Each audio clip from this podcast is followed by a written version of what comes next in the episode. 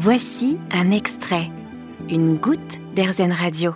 Aujourd'hui sur RZN Radio, je vous emmène à la rencontre de la famille Seigneur. Ivan, Marion et leurs quatre enfants ont décidé de tout plaquer pour réaliser un tour du monde en bateau. Bonjour Marion. Bonjour Jérôme. Alors je le disais, vous avez euh, tout lâché, hein, vos boulots respectifs, euh, euh, votre mari et vous, votre maison à Roubaix depuis le 14 octobre dernier. Vous avez d'ailleurs rejoint votre bateau. comment ça s'est passé ce changement de vie? Alors ça a été un long parcours. Alors tous les deux, en fait, on avait déjà changé d'activité professionnelle il y a quelques années puisqu'on avait tous les deux respectivement des travails de cadre dans des grandes entreprises, euh, Yvan euh, dans la distribution de, matériel sportif et moi en recherche et développement euh, cosmétique. Donc on avait déjà changé de voie et créé une, une entreprise de confection de textiles en alpaga que l'on distribuait en France. Donc c'est vrai quand le projet est né, on a compris que ça allait être très compliqué de continuer cette activité-là. Donc on a petit à petit arrêté tout terminé euh,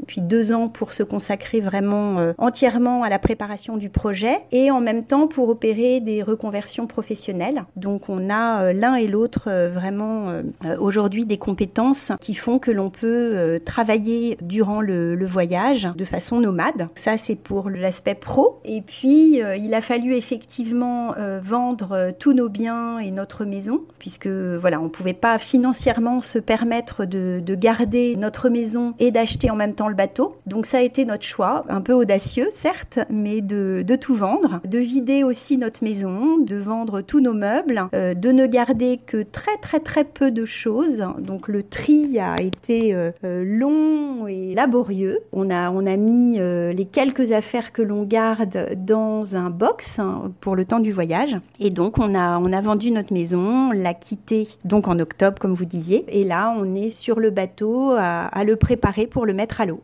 Et comment ça se passe avec les enfants? Ils sont ravis de ce changement du coup? Ils, ont, ils se sont adaptés à leur nouvelle vie un petit peu? Oui, alors bon, ça faisait des années qu'on construisait le projet. Notre petit Antoine nous a dit l'autre jour, et c'est vrai que lui, il a toujours finalement connu le, le projet puisqu'il est né quand il avait un an, donc il a vécu ses toutes premières années euh, dans cette idée-là. Donc c'est vrai qu'ils attendaient ça avec impatience. Néanmoins, le départ n'a pas été forcément facile parce que c'était une maison dans laquelle on vivait depuis des années. Antoine y était même né, donc évidemment, il y a un attachement. C'est pas parce qu'on fait des choix euh, mûris et voulus que c'est sans renoncement et déchirement. Donc le départ a pas été facile. Euh, il a fallu quelques jours en arrivant sur le bateau pour qu'ils se recréent, voilà, un cocon, qu'ils aient le sentiment d'être chez eux. Et en fait, ça s'est très très bien passé. Maintenant, ils sont ils sont vraiment contents. On a juste hâte de la mise à l'eau parce que là, on est à terre et c'est pas très drôle en plus en plein hiver. Mais globalement, euh, vraiment, ils sont enchantés même de leur nouvelle maison entre guillemets. De toute façon, c'est une maison puisque le projet, euh, on le rappelle, hein, c'est de faire un tour du monde pendant minimum 3 à 5 ans. C'est un projet, donc on, vient de le voir avant tout familial. Et au-delà de ce côté familial, c'est aussi un projet plus global hein, que vous portez. L'idée vraiment du voyage, c'est de transmettre, de partager tout ce que l'on va euh, euh, découvrir, les personnes que l'on va rencontrer par le biais donc d'un blog, des réseaux sociaux, d'une revue pédagogique qui sera dans un format numérique assez original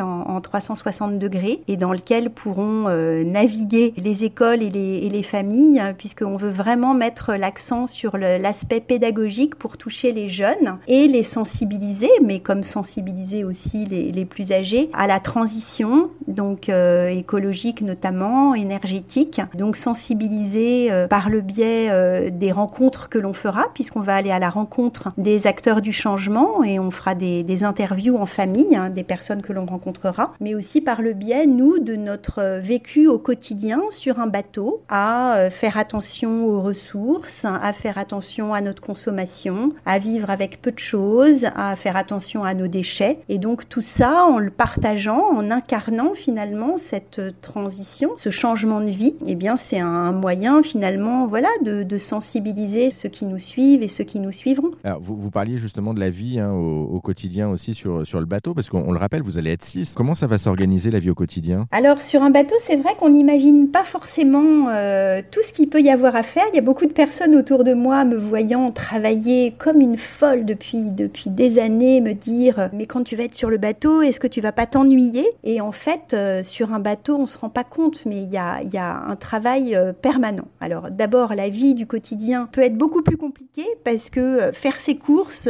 eh bien, ça veut dire prendre la petite annexe pour aller à terre. on n'a plus de voiture, donc on doit trouver des moyens de se rendre dans un supermarché, de soit se faire livrer, soit y aller avec euh, un petit caddie. Donc tout est beaucoup plus compliqué. Euh, la place sur le bateau est très très très limitée, donc il faut évidemment tout optimiser. Euh, et donc ça, ça complique aussi les choses. Donc il y a plein de choses du, du, quotidien qui paraissent toutes simples à terre, qui deviennent vite beaucoup plus compliquées sur un bateau, d'une part. Et puis sur un bateau, on a aussi toutes les navigations à programmer, les destinations à étudier, la météo en permanence à observer euh, plusieurs fois par jour pour vraiment prendre toutes les précautions possibles. Donc euh, ça, c'est aussi euh, vraiment très chronophage. On a aussi beaucoup de bricolage en permanence parce que bah, le bateau, c'est très technique et qu'il y y a beaucoup de problèmes techniques quasi quotidiens. Et puis nous, on a l'instruction de nos enfants aussi puisqu'ils sont quatre à être instruits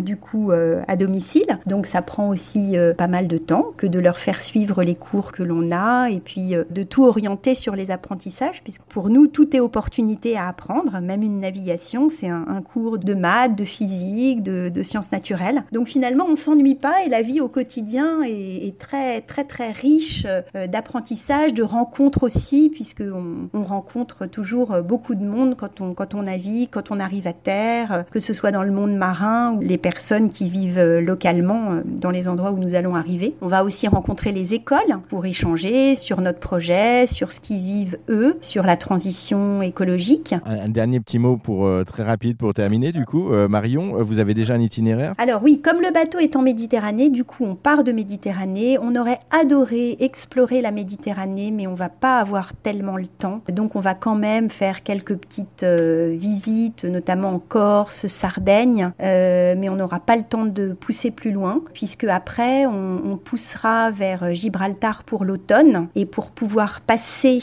en Atlantique à l'automne avant la fin de l'année, puisqu'on doit vraiment respecter des périodes en navigation. Et la, transatlantique euh, que l'on fera sans doute euh, voilà, au moment de Noël, en janvier, euh, on partira du Cap Vert. Donc ça veut dire qu'il faut qu'on rejoigne le Cap Vert d'ici Noël. Et ensuite, on restera dans la zone intertropicale. Hein. L'objectif, c'est vraiment de, rester dans une zone la plus sécurisée possible. Donc dans la zone intertropicale, en poussant vers alors soit le Brésil, soit directement les Antilles. Et puis après, on espère pouvoir passer en Polynésie. Ça dépendra aussi de comment se présente le voyage, de comment on vit tous cette expérience. Mais, euh, mais on aimerait vraiment aller, euh, aller jusque, jusque dans le Pacifique, oui. pour l'instant, de toute façon, euh, rien n'est rien n'est figé sur le papier. Et le départ est prévu pour le 1er avril. Ça peut encore changer d'ici là pour l'itinéraire. Merci Marion pour ces quelques explications, cette présentation de votre tour du monde. On le rappelle, hein, vous pouvez vous aussi suivre Marion et toute sa famille sur les réseaux sociaux via leur association L'encre et les voiles et puis sur rzn.fr. Merci Marion. Merci Jérôme. Vous avez aimé ce podcast RZN Vous allez adorer RZN Radio en direct. Pour nous écouter, téléchargez l'appli RZN ou rendez-vous sur rzn.fr.